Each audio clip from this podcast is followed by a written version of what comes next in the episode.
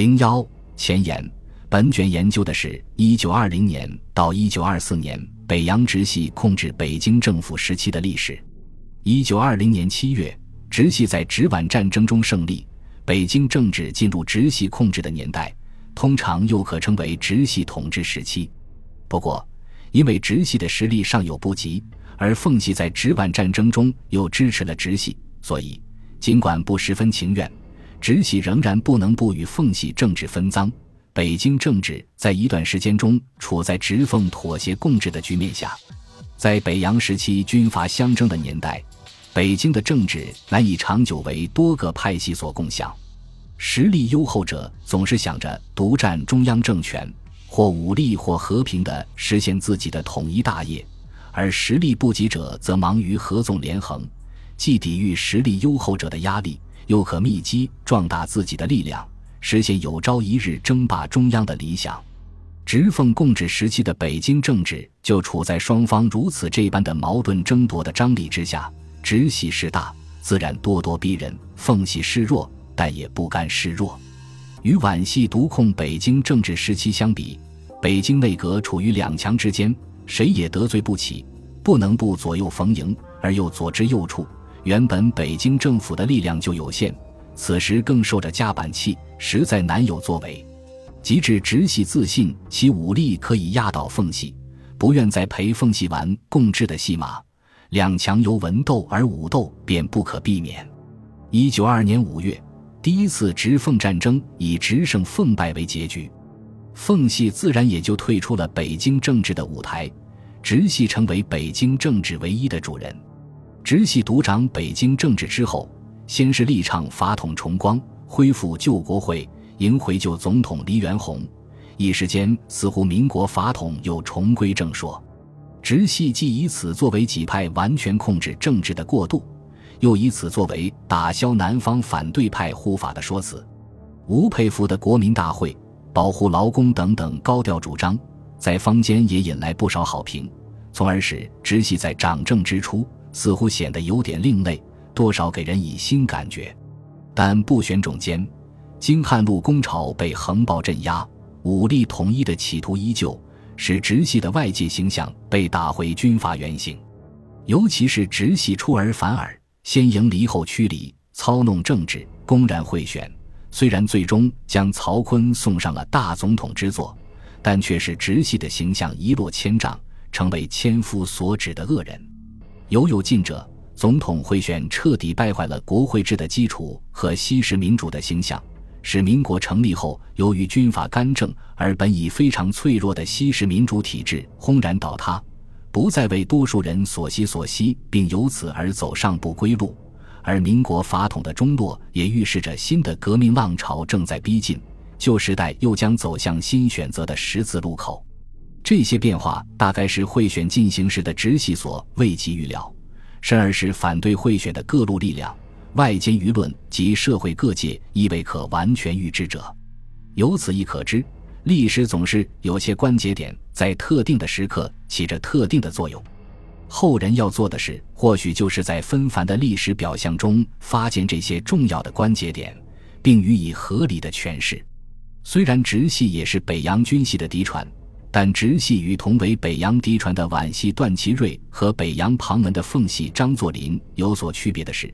直系的内部关系相对松散，存在北派直鲁豫与南派苏鄂赣之别，缺少有力的领袖核心。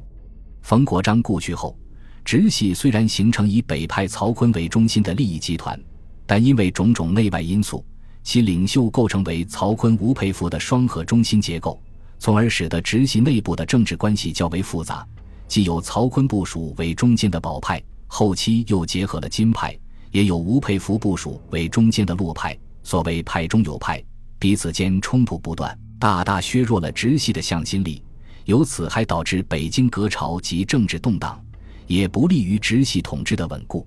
与此同时，奉系却在东北埋首练兵，准备卷土重来，内以励精图治。外则结成奉系、皖系、孙中山三角同盟。不过两年的时间，直奉两派实力逆转，又一次战争不可避免。及至一九二四年九月，第二次直奉战争爆发，奉系不仅在军事上占了上风，而且直系大将冯玉祥背弃直系，发动北京政变，开军阀派系内部大将背叛之先河。原先以地域、部署、出身、亲朋等关系为纽带的军阀派系忠诚也不再牢固，直系乃至北洋军系盛极而衰，终归末路的历史命运也就完全是可以理解的了。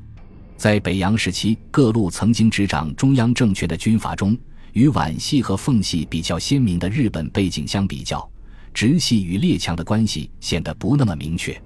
直系既和英美有较多的联系。也和日本维持着一定的往来，直系首领吴培福还一度得到苏俄与共产国际的青睐。直系也曾不止一次地利用国人的民族主义情感，在对外关系中以政治正确的方式攻倒自己的对手，从而显示出其在把握社会大众心理方面较其他军阀的一定长处。在直系掌控北京中央政权的同时，各地方军阀仍然以割据地方为中心，进则出击，退则自保。他们一度还利用民间舆论，高唱联省自治，制定省宪法，以此与控制北京政府的大军阀的和平统一或武力统一相抗衡。然而，只要军阀的枪杆子不受约束，联省自治的结局便不过仍是军阀之治，省县多有名无实，军阀混战依旧。面对国内南北当权者如一丘之貉的现状，孙中山仍然没有背弃他的理想，虽屡战屡败，但仍不气馁，继续坚持其主张。孙中山通过发动讨桂战争，重回广东，出任非常大总统，但又因陈炯明之变黯然离越，遭受其革命生涯中的惨重一击。从此，孙中山对其革命前途有了新的思考。其政治选择逐渐转向，开始从传统的西式民主主义者转向苏俄革命的同盟者，并酝酿国民党的改组，并联合共产党一致奋斗。一九二一年，中国共产党的成立是马克思主义传播与中国工人运动相结合的产物，也是福音马克思主义的知识分子着力推动的结果，与苏俄和共产国际的支持与帮助更有不解之缘。中共的成立，首先影响的是中国的工人运动，其后随着工潮的起伏，在寻求新同盟者的过程中，由于苏俄和共产国际的作用，中共选择与国民党联手，共同推动国民革命运动。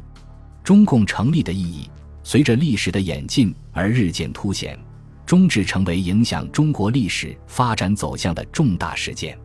二十世纪二十年代的中国外交。较前有了一定的变化，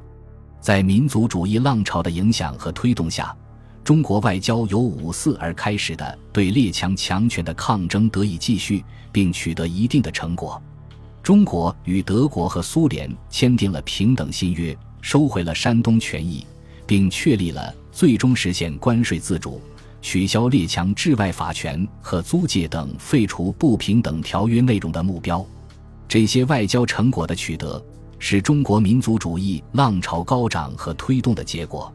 也是以顾维钧为代表的职业外交家群体审时度势、张弛有致、艰辛努力的成果。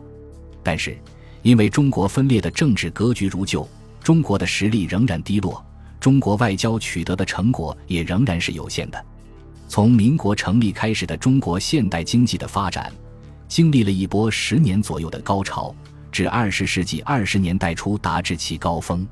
在这一时期，中国现代经济有了长足的进步，金融银行业有了明显的发展。但是，中国的经济发展仍然受制于国内外的诸多因素：国内的政治纷争与社会动荡、战争不断、市场分割、国际的列强压迫、缺少自主、受制于人等等，再在影响到中国经济的发展。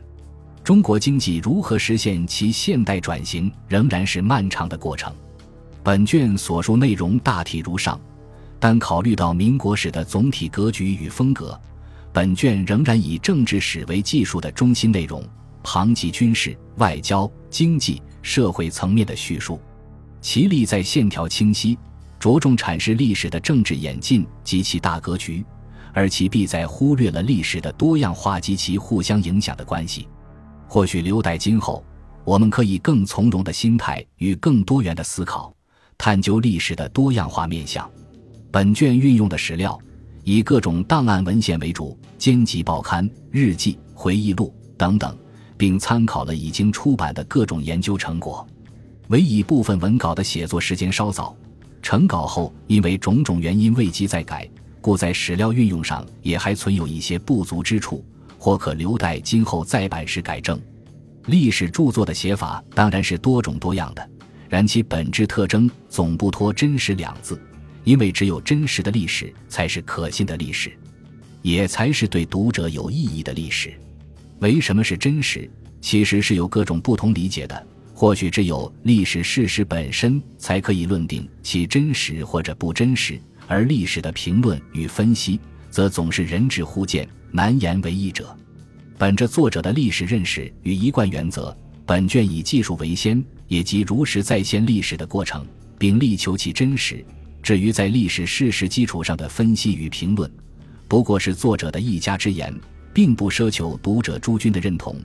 而只能是期待读者的理解或者是批评。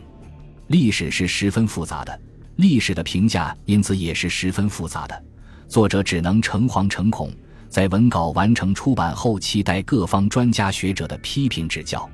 本卷的写作经历了稍微曲折的过程，不必尽述。而作者接入此卷写作前后，也有了超过二十年的历史。这段历程正是作者从青年学者成为中年学人的历程。好在全卷中得完成，并且以中年人的成熟，可以稍补青年人的青涩。或可为本卷经历如许时光而最终完成，寻得所谓敝帚自珍的借口吧。当然，本卷存在的问题可能仍然多多，